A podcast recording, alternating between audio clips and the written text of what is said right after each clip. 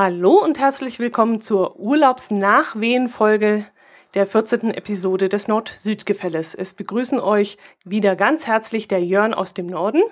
Und die Dotti aus dem Süden. Moin. Servus. Na, wie ist das jetzt, wenn man zur Stimme auch ein Gesicht kennt? Das ist total aufregend.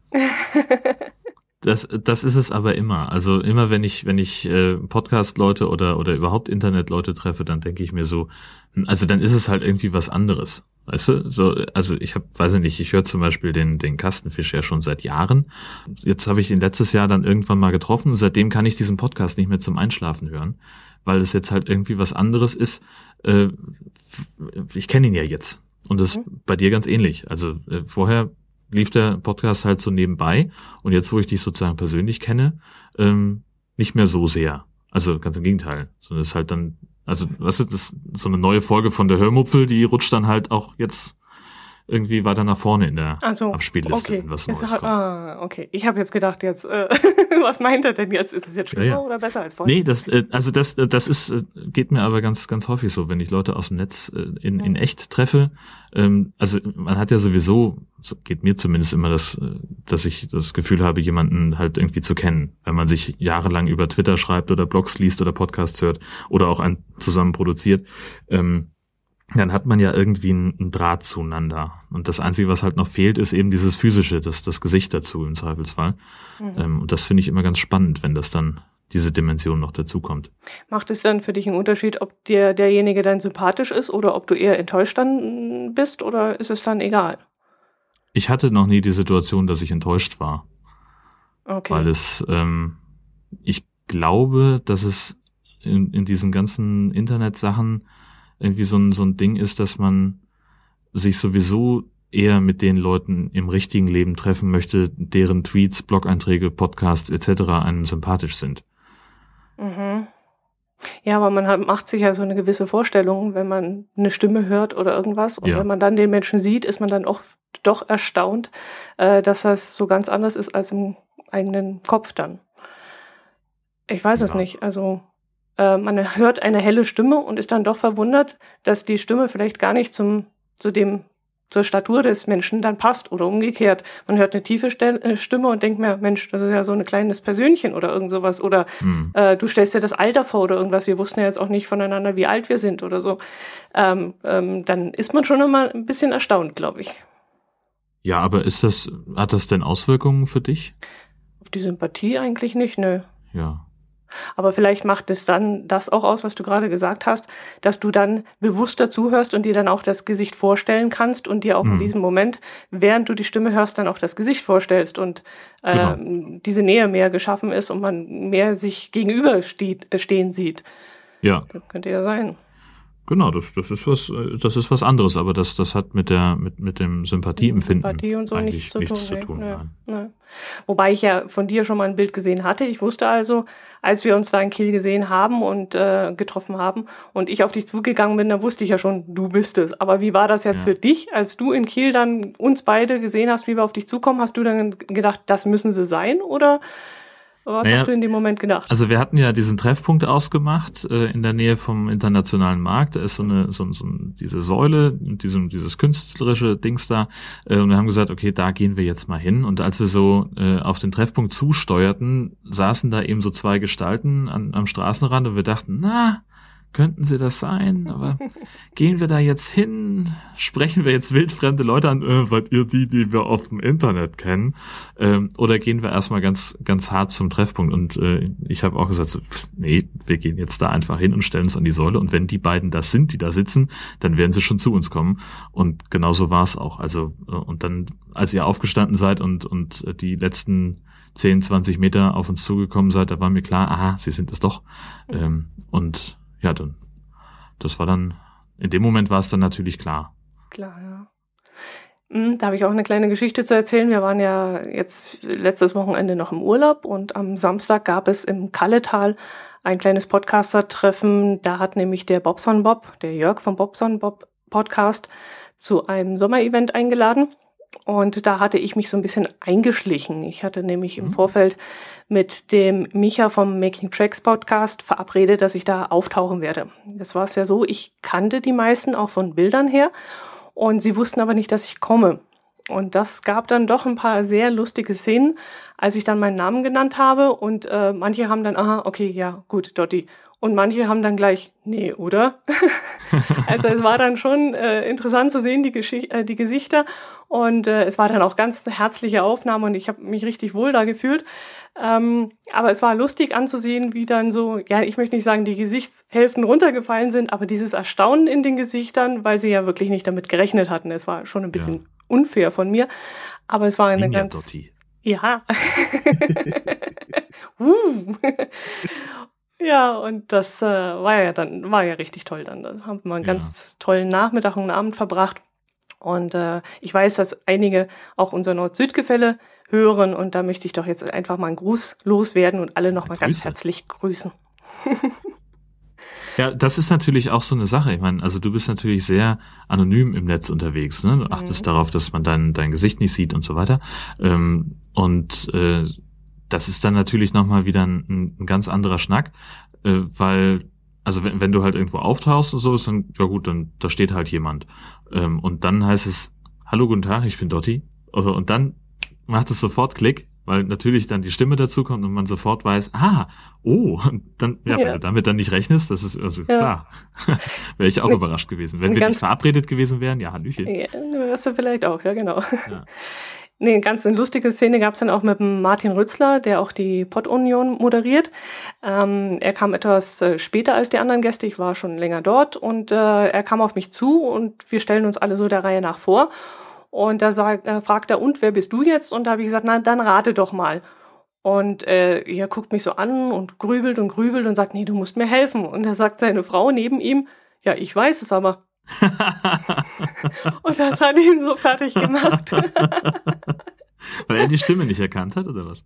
Ich weiß es, dass seine Frau mich kennt, aber er nicht draufkommt. Vielleicht, ich weiß es nicht. Aber ich war dann umso erstaunter. Ich muss dann in diesem Moment genauso ein dämliches Gesicht gemacht haben, weil ich dachte, wie? Die, sie kennt mich jetzt? wie denn das? also es waren wirklich ein paar sehr lustige Szenen und wir haben auch einen ganz tollen Nachmittag verbracht und viel gelacht und viel uns ausgetauscht und kann ich nur empfehlen, dass man solche Events öfters mal macht und auch als Hörer, wenn ihr so eine Chance habt, kommt einfach mal vorbei. Lernt eure Podcaster kennen. Das sind alles ganz, ganz liebe und nette Menschen. Ja, das stimmt. Ja. Du auch. Ach, danke für diesen wichtigen Sicherheitshinweis. Ja, ah ja, genau. Du hast aber eine Das muss man Pause dazu sagen jetzt also. Ja, eben. Hast du noch ein bisschen überlegt, na, stimmt es wirklich? Ja. Sage ich es jetzt aus Höflichkeit. nee, ich muss mich auch bei, bei dir nochmal ganz herzlich bedanken für deine Reiseführertätigkeiten. Das habe ich dann vor Ort gar nicht so richtig gemacht und wir haben uns ja auch sehr schnell verabschiedet. Aber äh, ich war so baff und bin mit offenem Mund durch diese, diese Kieler Woche gelaufen und war so fasziniert. Und was du dann immer so uns erzählt hast, das war irre interessant. Und erst im Nachhinein habe ich mir gedacht, der hat das so toll gemacht. Ich habe mich gar nicht nochmal explizit dafür bedankt. Das war so toll. Und wir haben auch hinterher ganz viel drüber geredet, über jetzt zum Beispiel diese Werft, die, die es da gibt in, in mhm. Kiel und äh, viel nochmal hinterher verarbeitet und ausgetauscht, was wir eigentlich in dem Moment gar nicht so äh, realisieren konnten. Und äh, ich glaube, ja da brauche ich auch noch ein paar Wochen für. Ja, also wir haben ja an dem Tag wirklich äh, eine ordentliche Wanderung gemacht. Also auch äh, so, als ich dann abends zu Hause äh, die Frage beantworten musste, und was habt ihr jetzt so gemacht? Ähm, und, und ich sagte ja, wo wir dann überall längs gelaufen sind, sagte sie, oh Mensch, das ist ja auch ein ordentlicher Fußmarsch. Äh, und sogar einige Kollegen, denen ich äh, später davon erzählt habe, weil wir es äh, mit ähm, ersten Kieler Woche besuchen hatten, ähm, die sagten auch so, mein lieber Scholli, also das ist ja, also wir haben da auch schon ordentlich Strecke gemacht. Das ist auch jetzt nicht das, was der was der normale, was, was der Kieler an sich so äh, machen würde. Insofern, also klar, das, das war natürlich eine ganz schöne Ladung, die ich euch da verpasst habe. Aber es hat irre Spaß gemacht. Das ist das Wichtigste. ja, nee, wir haben noch einen ganz, ganz, ganz schönen Urlaub verbracht. Wir haben dann noch ein paar Tage in Kiel verbracht, haben uns Laboe angeschaut, haben auch noch mal die Gelegenheit gehabt, zwei Fahrradtouren zu machen. Leider, leider nur zwei Fahrradtouren in den drei Wochen. Wir hatten unsere beiden Fahrräder hinten auf der Deichsel zwischen Wohnwagen und Auto gespannt und äh, hatten eigentlich gehofft, gerade an der Küste fahre ich immer so wahnsinnig gern Fahrrad, weil es eben nicht bergauf und bergab geht. Und, und es ist halt in Kiel doch bergiger, als man denkt, ne? Aber gut, hm? für euch natürlich, ja. ja für, also uns natürlich. Für, für uns Flachland-Tiroler, ja, gut, okay. Hat sich erledigt. Also, wenn mir etwas zu schaffen macht bei euch oben, dann natürlich der Gegenwind. Aber auch da hatten wir die zweimal recht viel Glück. Also, da war dann nicht viel. Wir haben dann in Laboe auch diesen, dieses, na, dieses Mahnmal da, nicht Mahnmal. Das Ehrenmal. Das Ehrenmal, genau. Äh, besucht und sind dort hochgefahren. Ich war vor vielen, vielen Jahren schon mal dort und hatte nicht in Erinnerung, dass da zwei Lifts hochgehen. Also war ich erstaunt. Und äh, mein Herz allerliebster ist dann auch noch in das äh, U-Boot reingegangen, war aber relativ schnell durch. Das hat mich jetzt nicht so unbedingt interessiert, weil ich das auch schon vor Jahren gesehen hatte. Aber wir haben, wir haben noch eine ganze Menge Sightseeing dort gemacht. Und das war wirklich noch sehr schön. Dann ist ja die Hitzewelle in Mitteldeutschland und in Süddeutschland angekommen und in Kiel war es noch angenehm. Also da konnte man noch richtig was unternehmen zu der Zeit, wo wir dann oben waren. Ja. Und äh, hm. danach sind wir dann Richtung Harz gefahren und da hat uns dann diese Hitze eben eingeholt. Und da hatten wir an einem Tag 36 Grad. Und das war dann doch schon sehr unangenehm. Ja. Das war dann nicht mehr so schön. Aber wir hatten eine schöne Gegend dort. Es gab sehr viele Seen. Aber dummerweise hatte ich mein Badezeug zu Hause liegen lassen. Ich hatte es ah. nicht mit im Wohnwagen.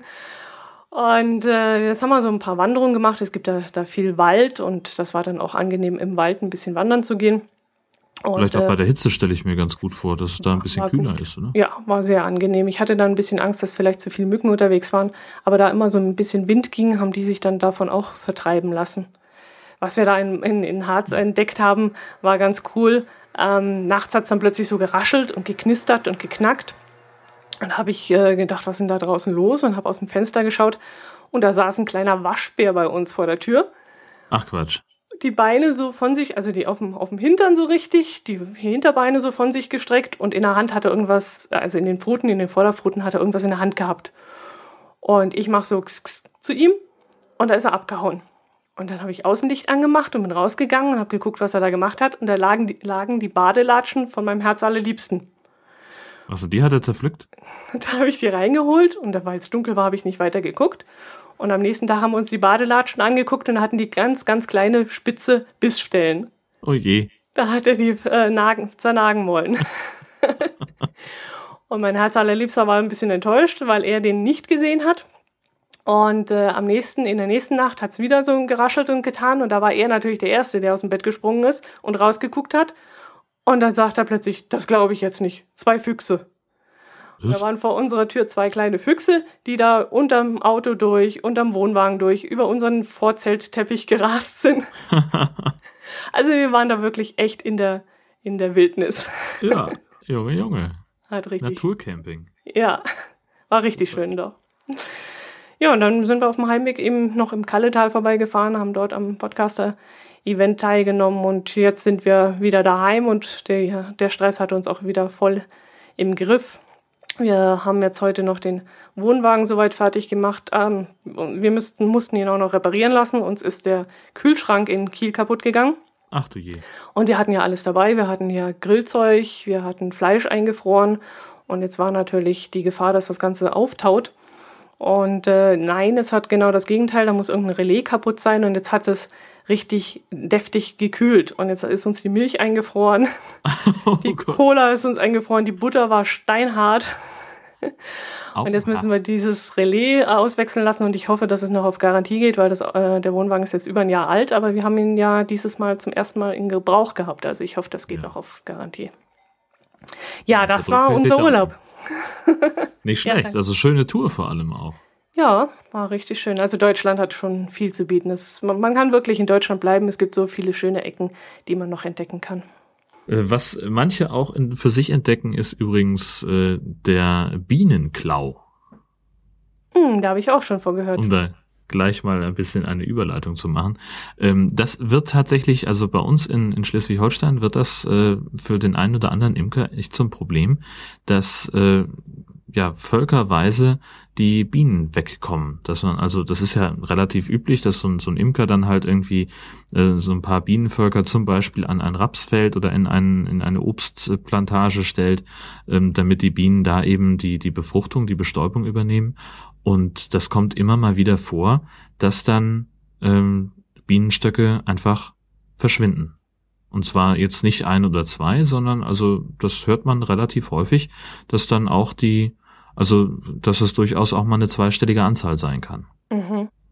Das müssen ja eigentlich immer Leute sein, die sich grundsätzlich mit Bienen auskennen, die wissen, was sie da tun.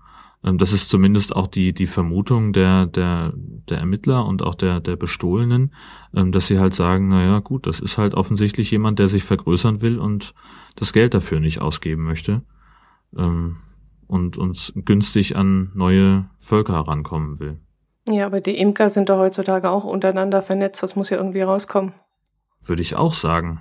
Weiß ja nicht, wie, mhm. wie weit die Leute vielleicht auch fahren, um sich irgendwo ein Bienenvolk einzusacken. Dann hast du halt vielleicht den, den Imker-Kreisverband von Schieß mich tot, ähm, die gut miteinander vernetzt sind, aber die haben dann halt nichts mit dem Landesverband von, keine Ahnung, mhm. Thüringen zu tun oder was mhm. weiß ich. Also das, oder Dänemark. Weiß denn ja, wo die, wo diese äh, Menschen herkommen. Mhm.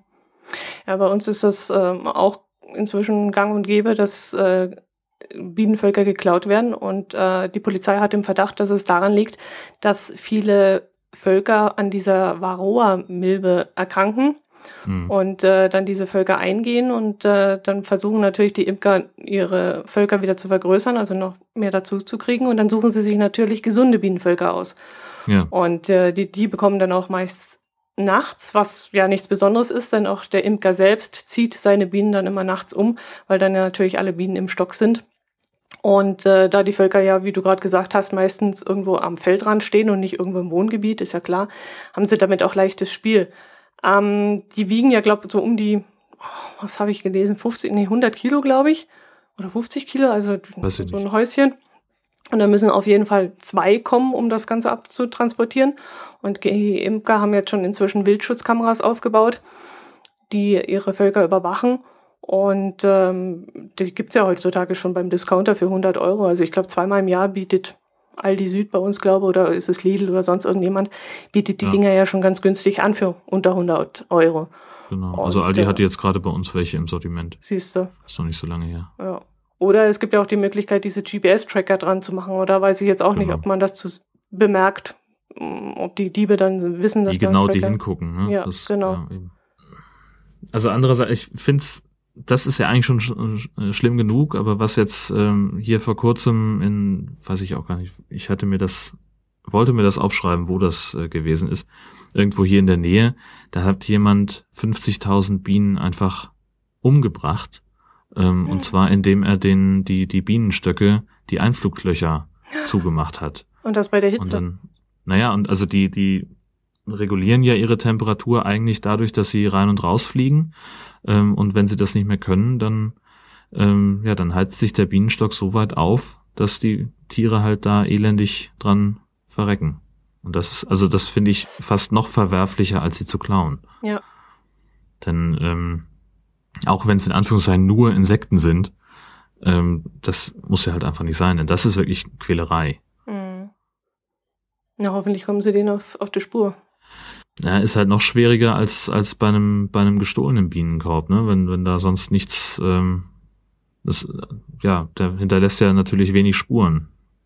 Ja, aber warum macht man denn sowas? Das ist. Ich habe keine Ahnung. Ich, es laufen schon viele Gestörte rum. Ja, richtig. Oh je. Ja. Was haben wir denn noch auf unserer Notizliste? Wir haben unter anderem sehe ich noch irgendwas mit Strom. Oh, das wollte ich eigentlich schon in der letzten Episode erzählen. Ähm, fand ich beachtenswert, weil bei uns hier in der Gegend jetzt ähm, kostenlos Strom für E-Bikes ausgegeben wird. Und zwar werden diese Stromerzeugungsanlagen über Photovoltaikanlagen ähm, befüllt.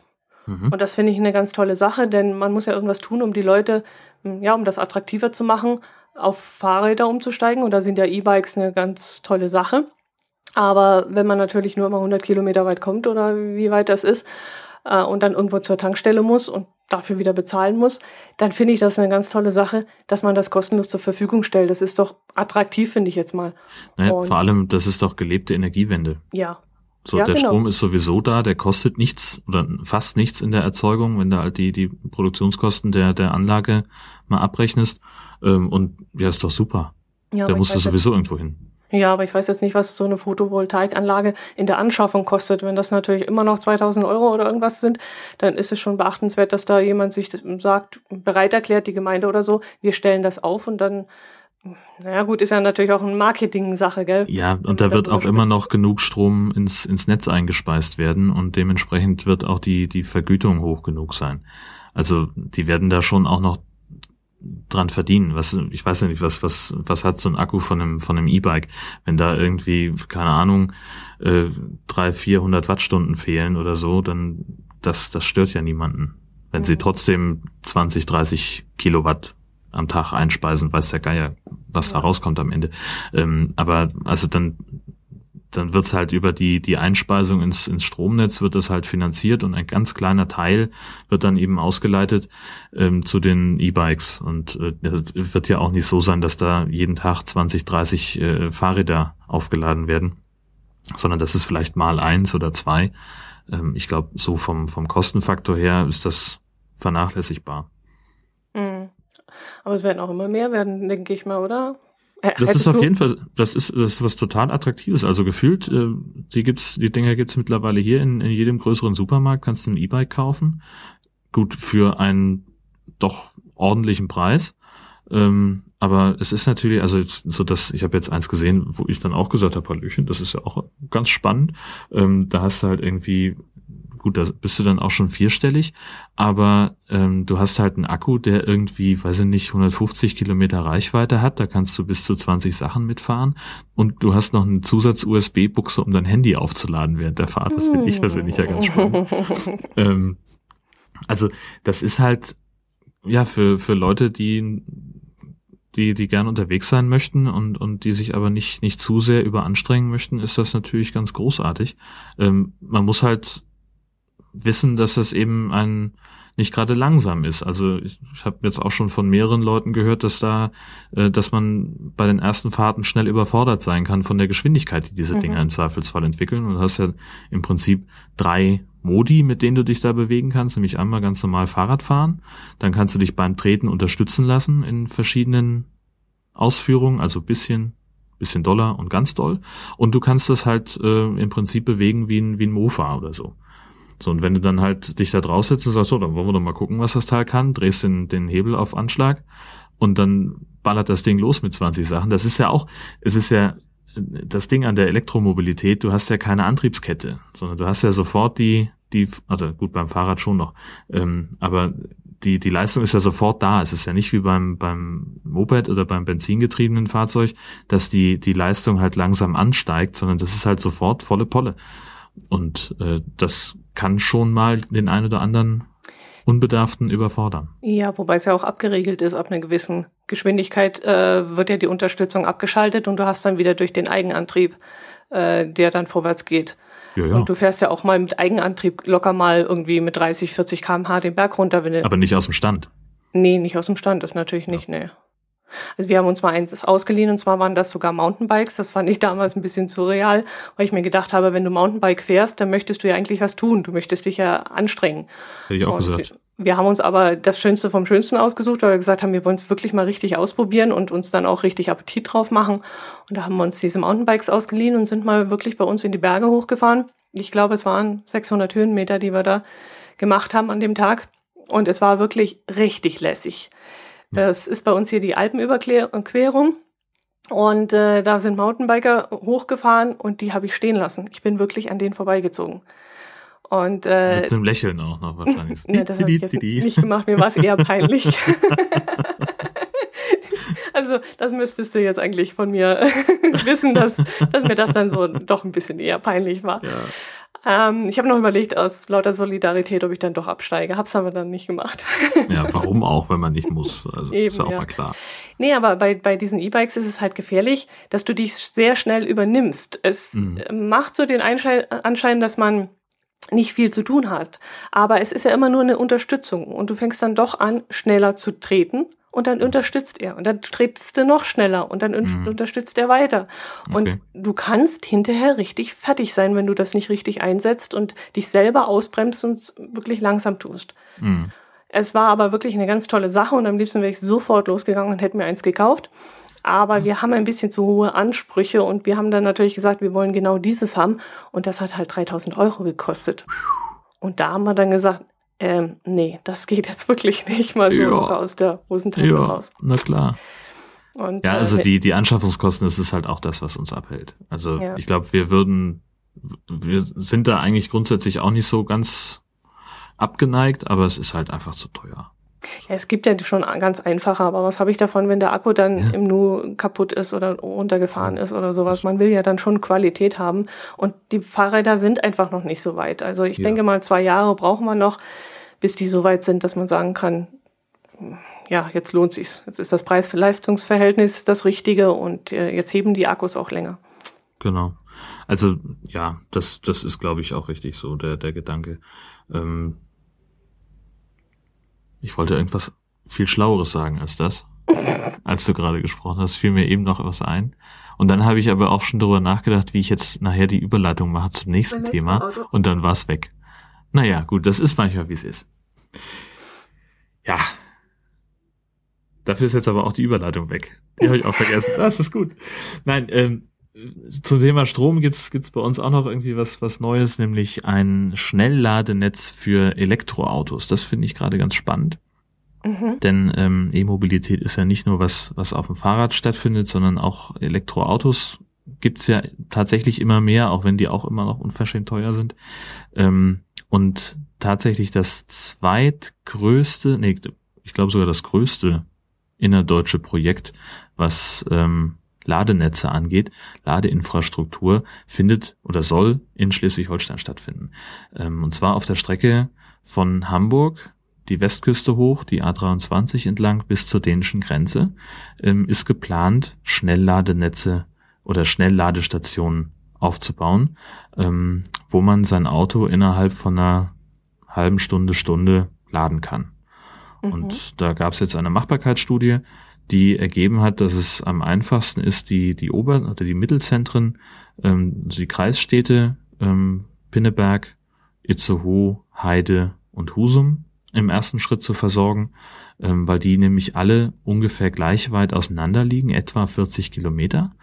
Ähm, und wenn du es da hinbekommst, dass da in der, in den Innenstädten irgendwo so eine Schnellladesäule statt äh, äh, errichtet werden kann, ähm, dann ist da auch eine gewisse Aufenthaltsqualität. Das heißt, ne, du musst ja dann irgendwie auch die Zeit überbrücken, die dein Auto braucht, um wieder einen vollen Akku zu haben. Mhm. Und äh, ja, da, das ist eben dann so eine Umgebung, in der man sich im Zweifel auch mal eine halbe Stunde aufhalten kann. Geht man halt irgendwie einen Kaffee trinken oder ein bisschen was einkaufen und dann schlendert man gemütlich zurück zum Auto und fährt weiter. So ein typisches Elektroauto hat eine Reichweite von ungefähr 120 Kilometern. Ähm, und die Abstände zwischen diesen einzelnen Städten sind so ungefähr 40. Ähm, das heißt, da kann man auch mal noch mal eine überspringen.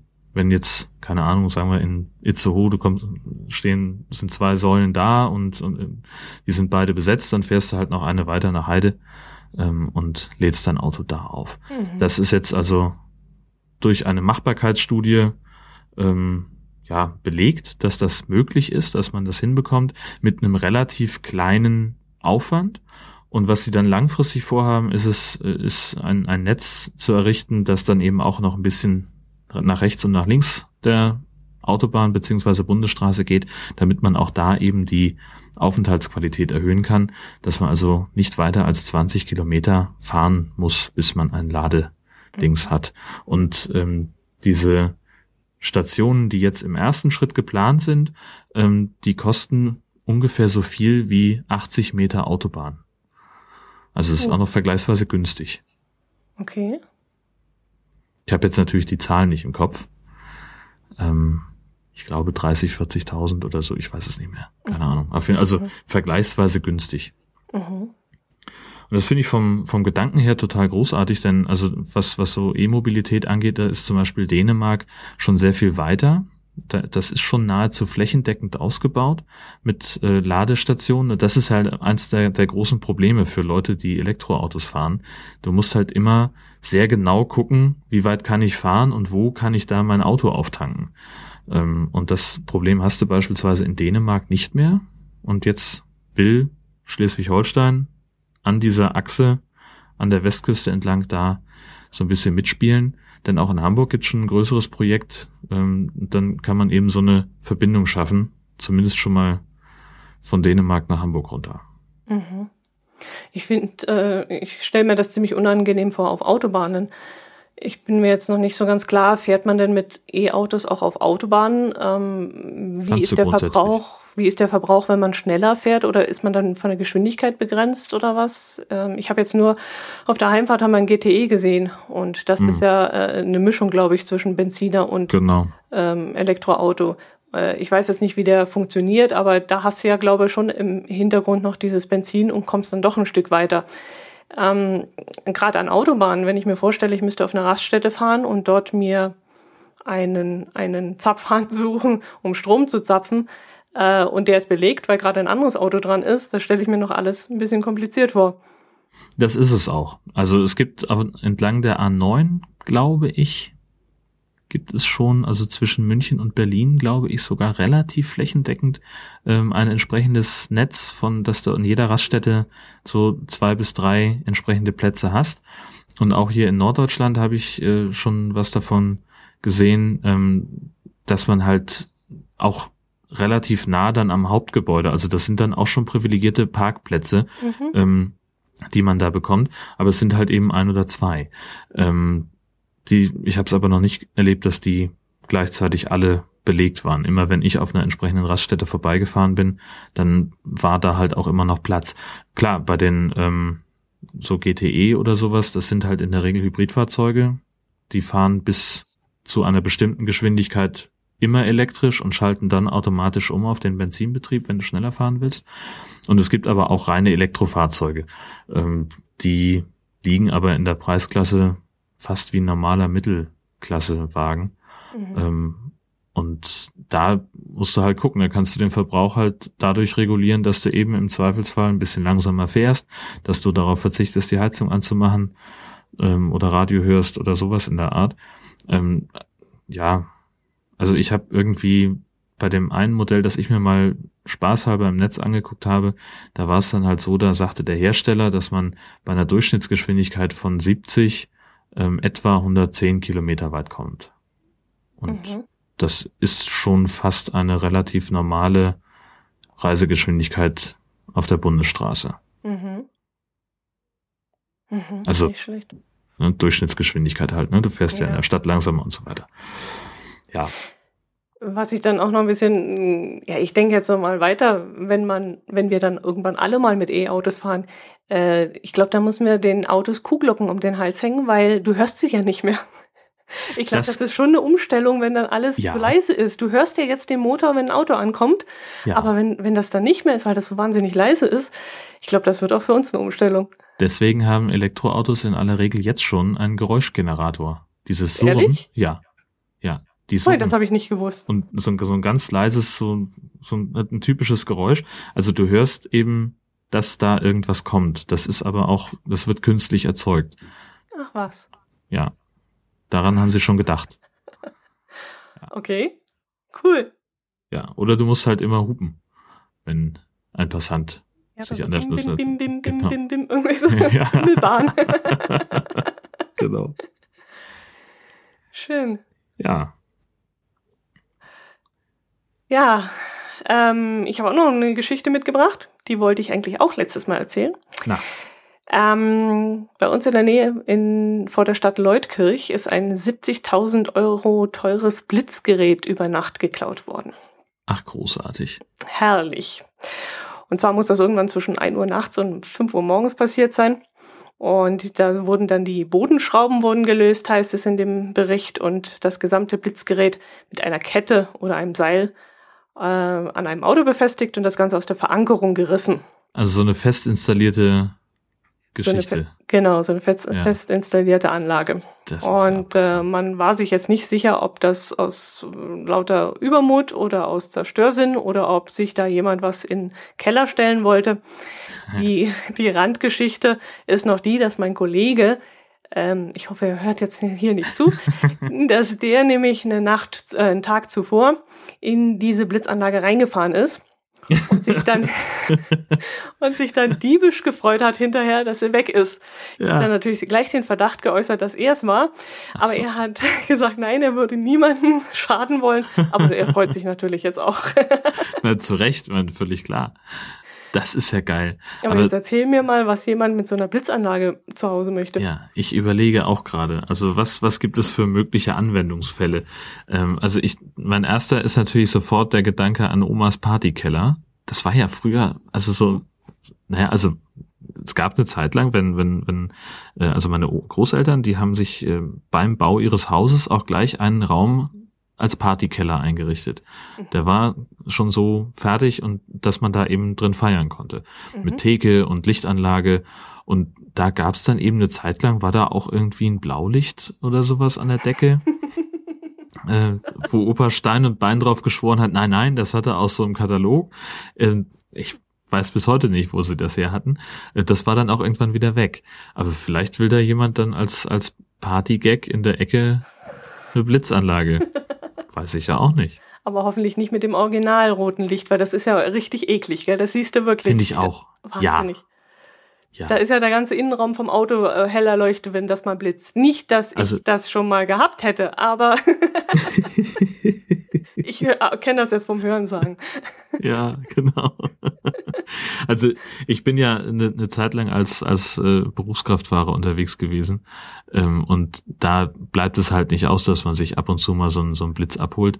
Ähm, ja, es muss natürlich das ganze Auto ausleuchten, sonst erkennt man den Fahrer ja nicht. Aber ähm, also ich bin immer ganz froh gewesen, dass ich nie nachts irgendwo reingefahren bin. Mhm. Ich, das stelle ich mir echt schlimm vor. Ich weiß gar nicht, ob nachts überhaupt geblitzt werden darf, denn da bist du ja wirklich dann komplett erstmal geblendet.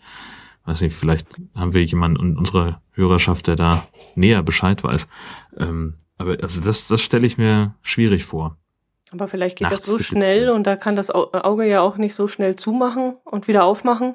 Also vielleicht Dann ist es Mach dir mal den Spaß und nimmst dir mal ein Fotoapparat in ein dunkles Zimmer und ja. setz dich mal zehn Minuten hin und löst ja. den Blitz aus. Also das liebe ich das immer auf den Konzerten, wenn man nachts irgendwo auf einem Konzert ist und alle zücken ihre Fotoapparate und blitzen. Das ja. finde ich immer so furchtbar. Ja. hast du recht. Obwohl stimmt. ich war, also bei der bei der Republika ähm, wo du gerade Konzert und Blitzen sagst, mhm. da gab es eine Aktion, ähm, die 1000 Lights 1000 Lichter heißen sollte.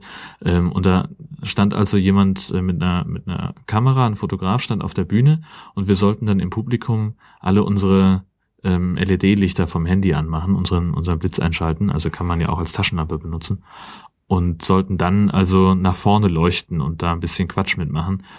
Und er hat dann eine Langzeitbelichtung davon gemacht für ein paar Sekunden total großartiges Bild, das da rausgekommen ist. Ich finde das auch nochmal, das steht auch unter CC-Lizenz, das können wir, können wir einbauen ins Blog.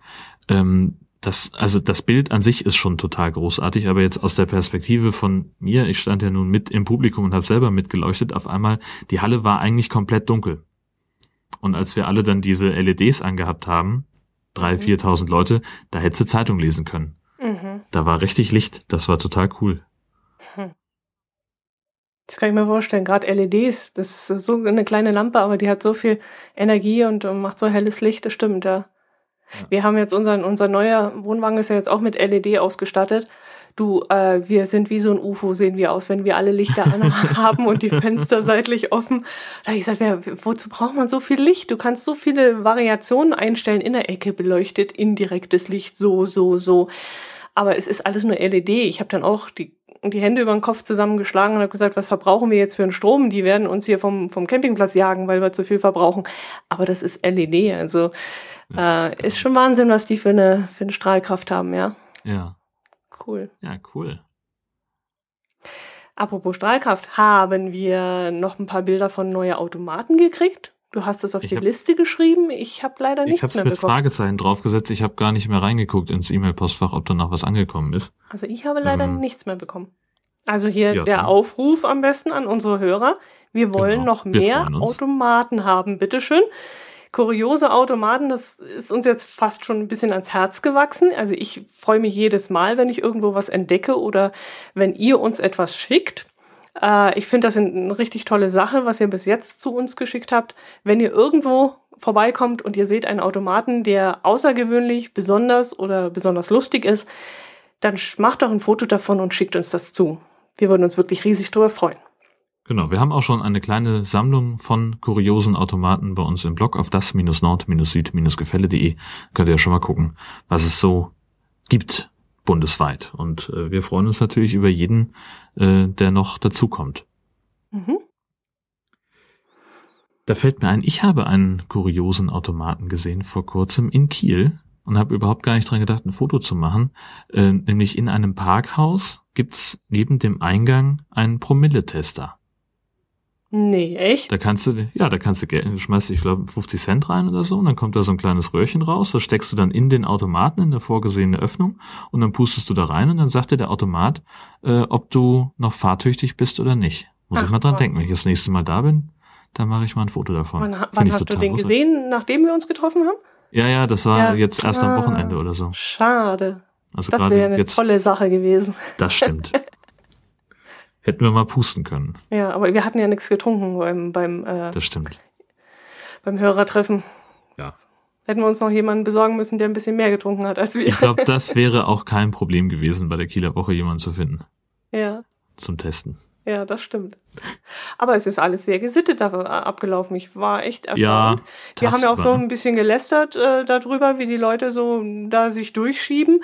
Aber es war alles, ich habe ja zu dir dann auch gesagt gehabt, bei uns würde das nicht so super ablaufen. Bei uns, wenn bei uns irgendeine Festivität ist, dann stehen die Leute mitten im Weg und fangen da das Tratschen an oder fahren ja. mit ihren Kindskahn quer. Kindskahn muss ich übersetzen. Also, Was ist das? Kinderwagen quer.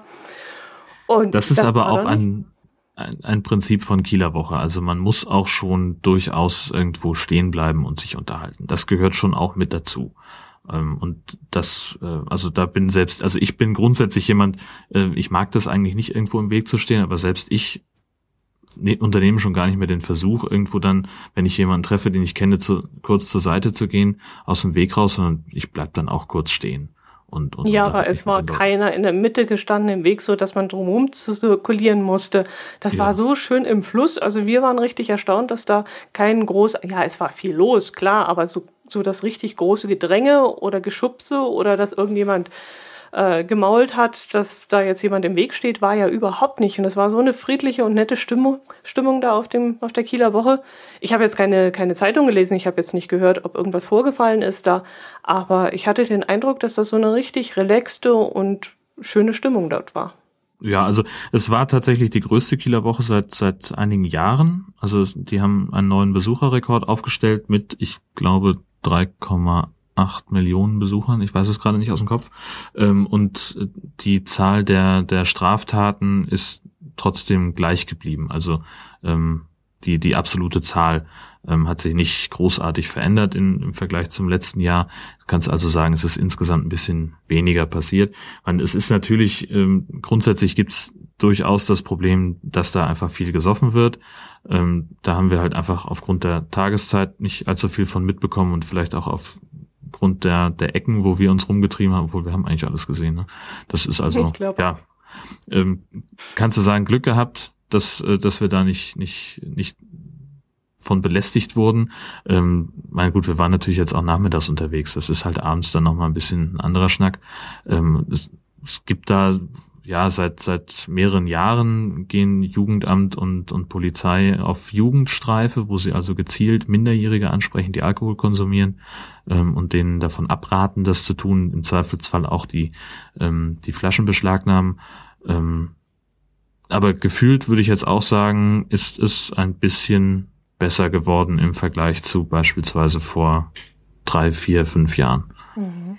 Das muss ich sagen. Ich fand jetzt auf die Preise von, von Alkohol nicht so äh, überzogen, wie jetzt zum Beispiel jetzt auf dem, auf dem Oktoberfest in München oder so, sondern ich fand auch die Preise äh, durchweg human, auch für, für ja. Essen und so. Das war alles im Rahmen, wo ich gesagt habe, äh, das kann man bezahlen. Da ja. kann man essen gehen, da kann man trinken gehen und äh, das war alles in Ordnung. War schön. Ja. Hat uns ist gefallen. eine gute wir Veranstaltung sind, da. Ja, wir sind dann an dem einen Abend, als wir uns da getrennt hatten, äh, sind mhm. wir noch hoch zum Ballonglühen. Allerdings mhm. äh, haben sie die Ballons leider nicht, ähm, ja, aufge wie heißt es, aufgeblasen ist es ja nicht. Ja, doch. Also mhm. hoch, doch, ja, hochgehen ja. lassen. ähm, weil äh, etwas Wind gegangen ist. Und äh, dann fand ich es jetzt nicht so spektakulär. Sie haben also dieses, diese, ähm, na, wie nennen die Dinger sich, dieses die. Feuer, ja, die Brenner mhm. haben sie angemacht zwar. Ah, und dazu ein bisschen Musik gespielt, aber das hat halt nicht so gewirkt, als wenn diese Ballons äh, offen gewesen wären. Das fand ich ein bisschen schade. Es war dann auch ein sehr kalter Wind dort oben. Wir haben also richtig gefroren und es dauerte ja äh, ziemlich lange, bis es dunkel geworden ist. Bei euch dauert es mhm. bestimmt eine Dreiviertelstunde länger als bei uns hier unten um die Jahreszeit. Ja. Und irgendwann um elf haben sie dann, glaube ich, angefangen und kurz darauf haben sie dann dieses Feuerwerk äh, gestartet. Und da war ich richtig geflasht. Das war so dermaßen ein tolles Feuerwerk. Das ist ein Hammer, das Teil, ja. Das ist unglaublich. Ich habe noch zu meinem Lebenspartner gesagt, das sieht so ein bisschen aus, als wenn ich jetzt HD gucke. Das war so gestochen scharf. Diese, diese Knaller, die da hochgegangen sind, normalerweise sind sie ja immer so ein bisschen verwaschen und blitzeln da rum, aber das war so gestochen scharf, du hast fast jede Kugel leuchten sehen. Es war wirklich irre gut. Und das ging bestimmt 16, 17 Minuten und war hm. wirklich ganz, ganz toll.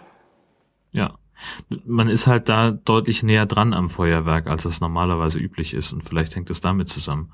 Das kann ähm, sein, ja. Das wird gerne mal kritisiert von Besuchern. Also das kannst du schon mal haben, je nachdem wie der Wind dann steht, dass dann auch noch so die letzten Funken erst verglühen, mhm. wenn sie schon fast ähm, auf dem Boden angekommen sind. Mhm. Aber äh, nichtsdestotrotz, es ist einfach ein grandioses Feuerwerk, was sie da ja. abbrennen und eben vor allem ähm, also A, in einer Güteklasse, wie sich auch das Abschlussfeuerwerk der, der Kieler Woche ähm, ungefähr bewegt. Also ohne dass ich jetzt Ahnung von, von Pyrotechnik hätte, aber ich würde sagen, viel Unterschied ist da nicht mehr.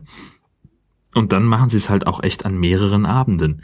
Also die nehmen da richtig Geld in die Hand mhm. für dieses Feuerwerk. Das ist schon, äh, ist schon ziemlich cool. Ja, es war auch über unsere Köpfe hinweg. Also ich musste richtig den Kopf in den Nacken tun, um es über mir zu sehen. Und wenn dann so, ein, so eine Blume da aufgeht und über dich dann drüber weg ausbreitet, das war wirklich was, was ganz, ganz Besonderes.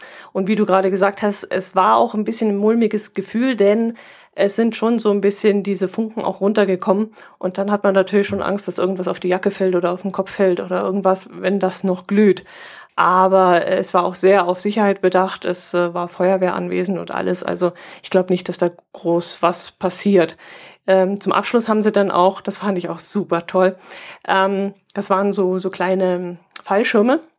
Und zwischen diesen mhm. Fallschirmen war eine Kette und an dieser, diese Kette hat eben auch so kleine Funken äh, Punkte gehabt, die geglüht haben.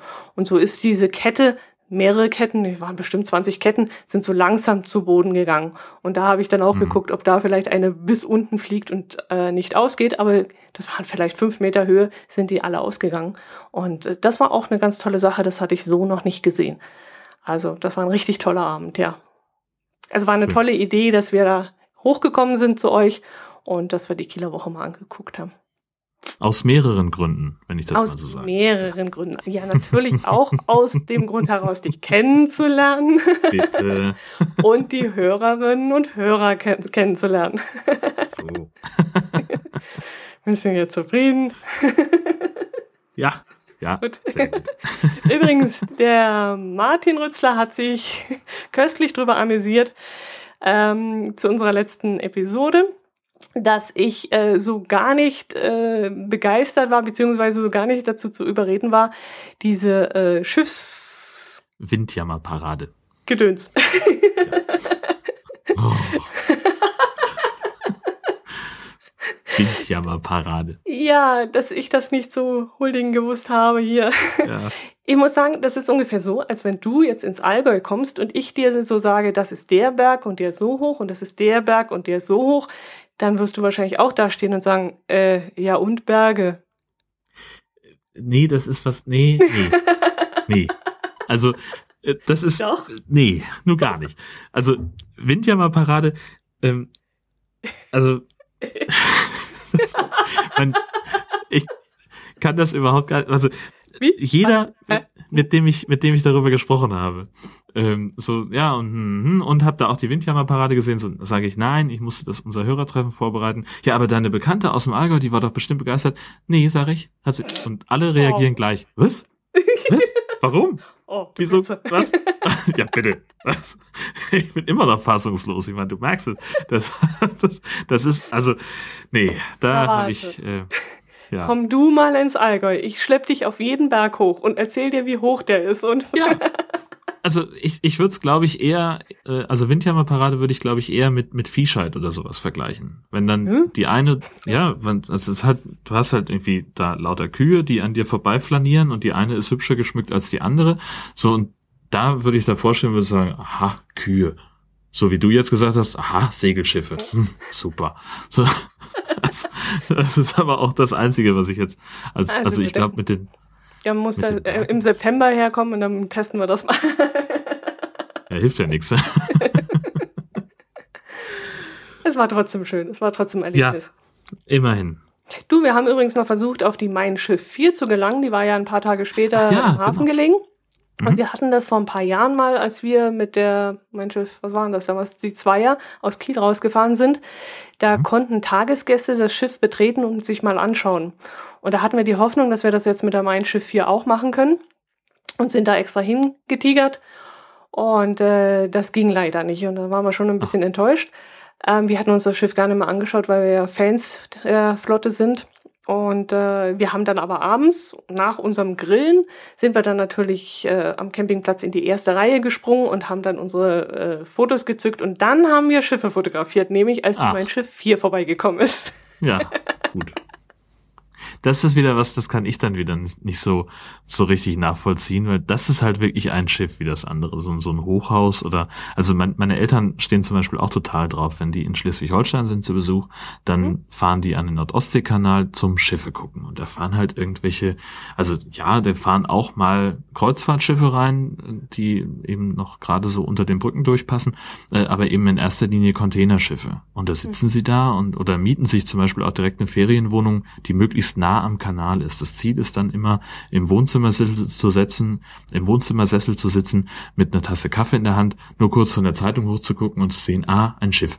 Und das, da da habe ich dann wieder keinen keinen Draht zu, weil ich mir denke so ja gut, also gerade Containerschiffe, das sind halt so kannst du auch in die Autobahn setzen und dir Container angucken, die mhm. auf dem LKW an dir vorbeifahren und genauso eben Kreuzfahrer.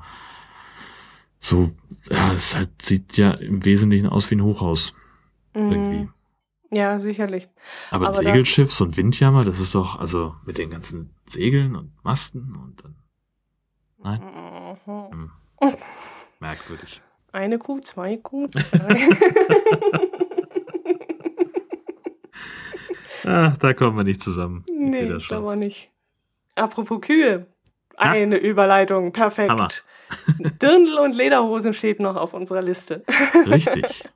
Genau. Das haben wir auch schon eine ganze Weile da stehen und haben es immer wieder weitergeschoben, weil ich mal die Frage aufgeworfen habe, warum man uns Bayern eigentlich immer so in Dirndl und Lederhosen sieht. Und äh, gut, dieses Mal im Urlaub ist es mir Gott sei Dank nicht passiert.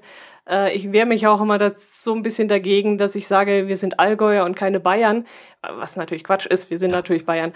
Aber ja, ich war ganz froh, dass mich keiner nach meinem Dirndl, Dirndl gefragt hat. Aber es kommt durchaus vor, dass man uns gerne in diese Hosen und in diese Kleider steckt. Und mich würde echt mal interessieren, warum das so mit uns verschmolzen ist. Ich glaube einfach, weil dieses, äh, weil, weil das, das Oktoberfest einfach so weltweit ja buchstäblich sich verbreitet hat, weil es in jeder größeren Stadt ein Hofbräuhaus gibt. Also in Kiel haben wir, glaube ich, habe ich tatsächlich jetzt gesehen, haben wir sogar zwei. Ähm, und wir haben auch noch darüber hinaus noch ein anderes Restaurant, das das Wirtshaus heißt. Auch da tragen die, die Mitarbeiterinnen Dirndl und die, die Kellner tragen keine Lederhose, aber irgendwie sowas Trachtenartiges. Ähm, das ist halt, also das ist halt ein, ein echtes Exportgut. Und überall, wo, wo Bayern stattfindet, außerhalb von Bayern, da tragen die Leute Lederhosen. Hm. Ich weiß bloß nicht, wie ich damit umgehen soll. Ich, ich ärgere mich eigentlich immer ein bisschen darüber, aber vielleicht kann man auch stolz drauf sein, dass man so, dass wir eine Kultur haben und dass man uns so sieht. Ähm, ich meine, wir sind ja auch darüber hinaus, sind wir jetzt deswegen nicht als Kasperle werden wir ja nicht als Kasperle angesehen. Aber äh, ich habe da echt ein bisschen ein Problem mit. Weiß ich auch nicht warum, aber äh, ich sehe mich also nicht gerne als Dirndlträgerin. Ja, na klar, natürlich. Also ich auch nicht. Also ich würde da auch ein bisschen, ähm, bisschen schräg gucken. Äh, ich weiß, also ich glaube, es ist ja andererseits, wenn wir jetzt mal so die, die, das, das Norddeutsche nehmen, äh, ja, es gibt ja wenig Leute, die in Süddeutschland ein Fischerhemd tragen. Ist eigentlich das Gleiche da. Oder so eine ja. Prinz-Heinrich-Mütze. Ja, eine also, Pfeife rechts im Mundwinkel. Genau, richtig. Ja. Obwohl das ja mein Plan ist, ne? Echt? Wenn, wenn alle Stricke reißen, wenn alles den Bach runtergeht und ich hinter mir die, die Zelte abbrechen und die Brücken verbrennen muss, dann ziehe ich nach Bayern oder sonst irgendwo nach Süddeutschland in so ein kleines verschlafenes Kampf, trage nur noch Fischerhemden, fange mir an Pfeife zu rauchen, lass mich von allen mit Herr Kapitän anreden und spinne dann Seemannsgarn. Und meine, für die Wohnung kaufe ich mir dann lauter Accessoires in diesen, in diesen furchtbaren Andenkenläden, die es in allen Küstenorten gibt, wo du irgendwelche Messing-Applikationen, äh, Modelle von, von Möwen und kleine Leuchttürme und irgendwie so ein Steuerrad oder irgend sowas. Und damit staffiere ich dann mein Haus aus. Und dann sitze ich auf der Bank und erzähle irgendwelche Geschichten von der Seefahrt. Und kassierst, kassierst dann Eintritt oder was? Ja, das doch noch nicht mal. Also ich bin dann halt der schräge Vogel des Ortes. Also, okay. Würde ja schon reichen. Aber du, aber du wirst lachen. Ähm, ich hätte sogar den Wunsch, also falls da draußen jemand ist, der mir einen, einen äh, Leuchtturm schenken möchte für einen Garten, ich wäre da sogar offen für. ich möchte unbedingt einen Leuchtturm bei mir im Garten haben. Aber Leider, warum? Ich weiß es nicht. Ich finde das so schön.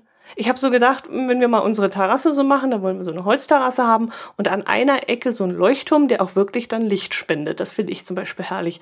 Ich weiß nicht, ob es zu kitschig ist, aber in meinen Träumen habe ich das schon so ein bisschen drin. Oder eine Windmühle, das ist jetzt auch so mein Traum.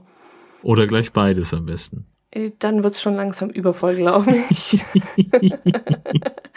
ich weiß es nicht, warum man Leuchttürme irgendwie so, so faszinierend und schön findet. Ich habe keine Ahnung, aber ich finde die echt äh, super. Ich könnte mich bloß nicht entscheiden, ob der dann rot-weiß gestreift ist oder blau oder. ja, also normalerweise müssen die ja eigentlich immer rot-weiß ja. sein. Rot-weiß? Also in meiner romantischen Vorstellung davon, ja. Ja, aber also da gibt es keine Regel für, oder? Es gibt auch gelb-rot gestreifte Leuchttürme und es gibt auch Leuchttürme, die ähm, die, die überhaupt keine Farbe haben, die, also auf Helgoland der, der Leuchtturm zum Beispiel, das ist, der sieht aus wie ein Hochhaus, auf dem oben ein, ein Leuchtfeuer drauf ist. Mhm. Ähm, da gibt's, ich weiß nicht, ob es da eine, eine Vorschrift, ich glaube, wichtig ist eigentlich das Lichtsignal, dass das immer gleich ist. Gibt es die überhaupt noch? Also sind die noch in Betrieb, diese Leuchttürme? Ja. Also der auf Helgoland ist auf jeden Fall noch im Betrieb. Okay, ich dachte, das wäre inzwischen schon mit anderen Mitteln irgendwie also, mit. Man braucht die nicht mehr wirklich, weil ja jetzt dann alles über Satellit läuft, über GPS, aber die mhm. können halt ausfallen. Und so ein Leuchtturm ist jetzt ein relativ ausfallsicheres System. Also mhm. ausfallsicherer, als es dieses Satellitennetzwerk ist mhm. weil da eben ein Notstromaggregat dahinter hängt und so weiter. Also es mhm. gibt auch eine, ähm, eine Seite, hoffentlich finde ich den Link nochmal, auf der die, die Leuchttürme zumindest der deutschen Küste aufgelistet sind, ähm, wo man also sehen kann, weiß ich nicht, wie, wie stark ist oder nach welcher Amplitude sich das, also in welchem Rhythmus sich das Licht dreht, ähm, dass halt alle 1,5 Sekunden beispielsweise das Blinken von Leuchtturm Schieß mich tot siehst und wie weit man das sehen kann, ähm, das sind auch schon relativ beeindruckende Entfernungen. Also bei klarem Wetter ähm, sind, reichen die sehr, sehr weit, diese Leuchttürme. Mhm. Ähm, und also das, die sind durchaus werden die noch benutzt. Also was du halt nicht mehr hast, ist so der klassische Leuchtturmwärter, den braucht man halt nicht mehr, mhm. weil das alles über Fernwartung funktioniert. Mhm. Ähm, aber doch, doch, im Betrieb sind die noch. Bei unseren Urlaubsvorbereitungen bin ich auf irgendeinen Leuchtturm gestoßen, der auch nicht mehr im Betrieb ist, weil er nicht mehr gebraucht wird. Und da haben sie dann ein Hotel reingebaut. Und das fand ich dann auch interessant. Da kannst du dann auch ein, zwei Nächte übernachten. Äh, ist wohl auch eine kleine Küche mit Gas eingebaut, Toilette und ja, natürlich die Betten und so. Mhm. Kannst du dann äh, über Nacht dort bleiben, kannst aber nur beziehen, wenn halt schönes Wetter ist und man anlegen kann. Das fand ich dann auch mal ganz interessant. Aber ich glaube, da würde ich schon ein bisschen Angst kriegen, äh, weil man ja nicht weiß, was kommt da für Wetter nachts plötzlich oder kriege ich dann Panik und möchte schnell wieder an Land zurück und komme nicht zurück. Äh, da würde es mich dann schon ein bisschen gruseln. Ja. In, in den Dorum haben wir einen interessanten Dorum, ist, heißt das Dorum? Ja, zwischen äh, Bremerhaven, Cuxhaven, da an der Küste irgendwo. Äh, da gab es einen Leuchtturm, der war witzig. Da haben sie neben dem Leuchtturm eine Aussichtsplattform hingebaut. Und von dieser Aussichtsplattform zum Leuchtturm ging auch nochmal so ein Steg rüber. Und wenn du von weiter weg das ganze Ensemble angeguckt hast, dann sah das so aus, als wäre das eine Space Shuttle, die gerade starten möchte. also da gibt es schon die lustigsten und schönsten Sachen da oben. Ja. ja. Ja, so ist das. Ich glaube, dann haben wir es für heute auch im Prinzip schon wieder. Mhm. Also themenmäßig haben wir dann jetzt auch wirklich alles abgearbeitet. Genau, bleibt alles, was liegen geblieben ist. Dann bleibt uns noch die Follower-Liste, die sich da ein bisschen erweitert hat. Da darfst du dieses Mal lesen. Ja, also wir begrüßen C. Müller in unserer Follower-Liste bei Twitter. Thomas Rako ist dabei, Kiel is Calling und Petra Hermann. Herzlich willkommen. Und Schön, dass ihr dabei dieser, seid. An dieser Stelle wieder der traditionelle Hinweis. Entschuldigt, dass wir so wenig getwittert haben in diesem Monat. Ist, das ist auch etwas, das mir immer in der letzten halben Stunde vor der, vor der Aufzeichnung dieses Podcasts einfällt. Verflixt nochmal, du hast schon wieder nichts getwittert. Mhm. Ähm, ja, ich gelobe auch in diesem Monat wieder Besserung. Es wird neue Qualitätstweets geben.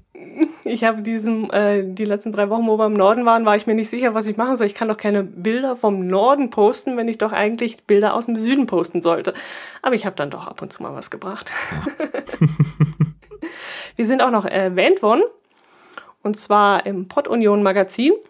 Da hat uns der wieder der Martin, der ist, zieht sich heute schon durch die ganze Episode durch, hat uns als Highlight vorgeschlagen und da bedanken wir uns doch ganz recht herzlich, dass er uns da erwähnt hat. Vielen, vielen Dank. Jo, das soll es doch dieses Mal gewesen sein, oder? Das würde ich auch so unterstützen. Gut, dann treffen wir uns nächsten Monat wieder und zwar in der Mitte. Am 15. Um 12 Uhr. Bis dann. Servus. Tschüss.